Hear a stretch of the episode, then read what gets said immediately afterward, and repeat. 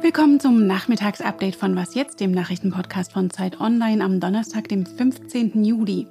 Ich bin Rita Lauter und das ist Malu Dreyer, die Ministerpräsidentin von Rheinland-Pfalz. Wir haben schon häufig Hochwasserkatastrophen in unserem Land erlebt.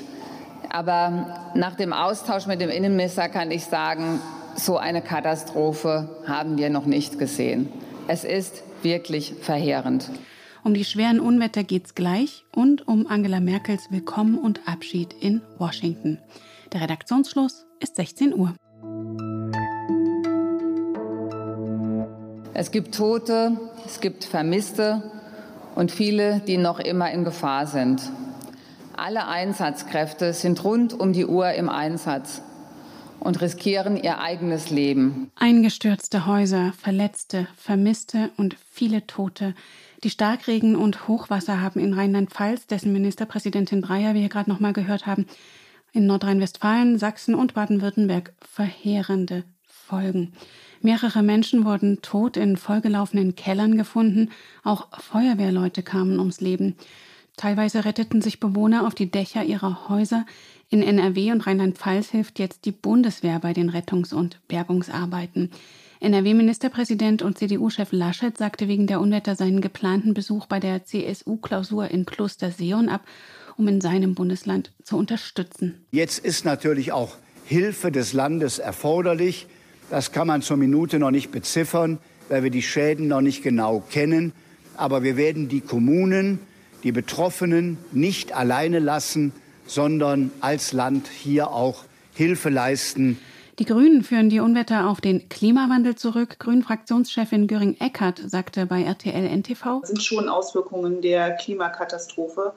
Und das ist ein weiterer Aufruf, klar, sich klarzumachen, das ist schon da, das ist schon hier bei uns. Und wir müssen dringend Veränderungen herbeiführen. Und meine Kollegin Pia Rauschenberger bespricht in der Frühsendung morgen, was die Klimaforschung dazu sagt. Es ist Antritts- und Abschiedsbesuch zugleich, wenn Angela Merkel als Bundeskanzlerin heute US-Präsident Joe Biden trifft. Sie 16 Jahre im Amt, er sieben Monate. Aber kennen tun sich die beiden natürlich schon lange. Biden war ja Barack Obamas Vizepräsident. So klang das zum Beispiel bei Bidens Berlin-Besuch vor sieben Jahren. Für Deutschland sind die Vereinigten Staaten nicht nur ein außerordentlich wichtiger Partner, sondern ein guter Freund. Wir danken für diese Freundschaft. It's a delight to be here again and uh, particularly to be with you, uh, Chancellor. Unsere Podcast-Kollegin und US-Korrespondentin Rike Havertz beobachtet das Ganze heute in Washington für uns. Hallo Rike. Hallo Rita. Rike, es soll nach den unseligen Trump-Jahren um einen Neustart der Beziehungen zwischen USA und Deutschland gehen. Ist das leicht zu reparieren? Auf der atmosphärischen Ebene auf jeden Fall. Du hast es gerade schon gesagt, Biden und Merkel kennen sich lange und Biden war ja im Juni jetzt auch schon auf großer Europatour beim G7-Gipfel, beim NATO-Gipfel, hat also immer wieder bestärkt, dass er zurück möchte an den internationalen Tisch, dass er auch die transatlantische Beziehung schätzt. Sein Außenminister Anthony Blinken hat gesagt, man habe keinen besseren Freund als Deutschland, also man schmeichelt Deutschland und es wird jetzt ja auch noch ein bisschen der rote Teppich für Merkel ausgerollt. Es wird am Abend gemeinsam gegessen. Und insofern ist das Atmosphärische, glaube ich, leicht auszuräumen, auch von Merkels Seite, die natürlich auch beiden gratuliert hat und von lebhaften Diskussionen gesprochen hat. Da werden wir sicherlich einen herzlichen Empfang erleben heute. Du hast jetzt die Atmosphäre angesprochen. Aber es gibt durchaus auch inhaltliche Streitpunkte, zum Beispiel die Gaspipeline Nord Stream 2. Wie ist denn da die Gemengelage gerade? Ja, da ist sie komplizierter. Deswegen ist es auch, obwohl es Merkels Abschiedsbesuch ist, ein echter Arbeitsbesuch. Das sagen beide Seiten. Es gibt eben einiges, was auf den Konferenztischen liegt. Nord Stream 2 ist sicherlich der größte Knackpunkt.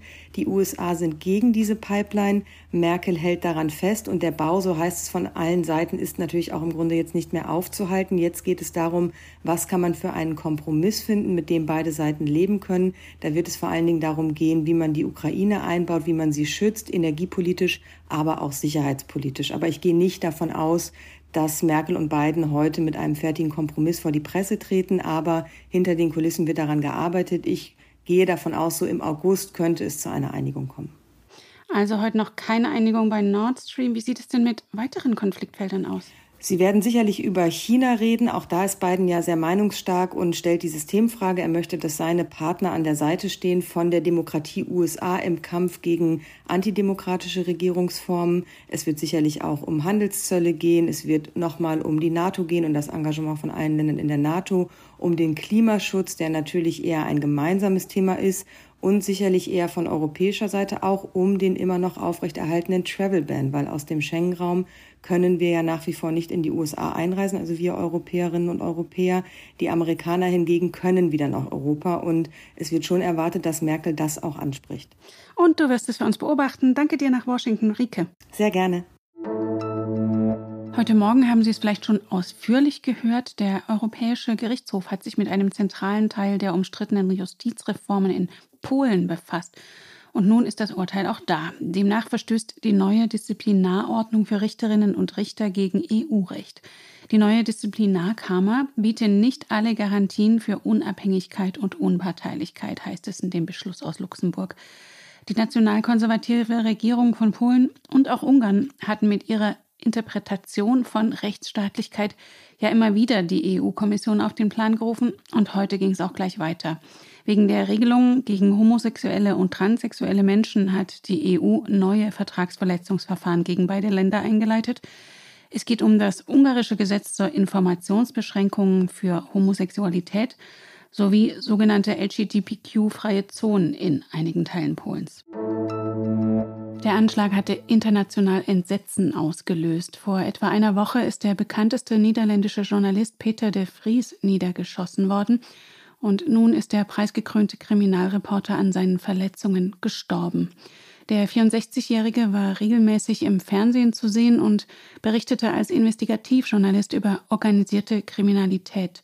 Zuletzt war er Medienberichten zufolge an einem Prozess gegen einen mutmaßlichen Drogenboss beteiligt und es spricht vieles dafür, dass der Anschlag auf ihn aus dieser Szene kommt, aus dem organisierten Drogenhandel. Dass mitten in der Innenstadt von Amsterdam auf ihn geschossen wurde, bewerten Beobachter als Machtdemonstration der organisierten Kriminalität. Und natürlich ist es auch ein Angriff auf die Pressefreiheit. Was noch? Ich weiß nicht, ob Sie alt genug sind, sich daran zu erinnern. Das Startgeräusch von Windows 97.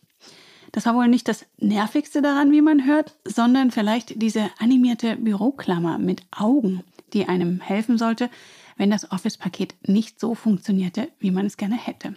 Sie hat polarisiert, es gab Fans und Feinde der Büroklammer und 2001 killte Microsoft Clippy, so der herzige Name für die Nervensäge, schon wieder. Doch jetzt hat Microsoft auf Twitter eine, soll ich sagen, Drohung gepostet. Wenn es 20.000 Likes für den entsprechenden Tweet gibt, feiert Clippy ein Comeback. Und was soll ich sagen, heute Mittag hatte der Tweet schon mehr als 130.000 Likes. Tja, die 90er sind halt zurück. Und damit sind Sie auf dem Nachrichtenstand von heute Nachmittag. Wenn Sie in Unwettergebieten leben, passen Sie auf sich auf. Wir sind morgen früh wieder für Sie da. In der Zwischenzeit erreichen Sie uns unter der bekannten Adresse wasjetzt.zeit.de. Ich bin Rita Lauter. Danke fürs Zuhören. Sondern vielleicht diese animiert, sondern vielleicht diese animiert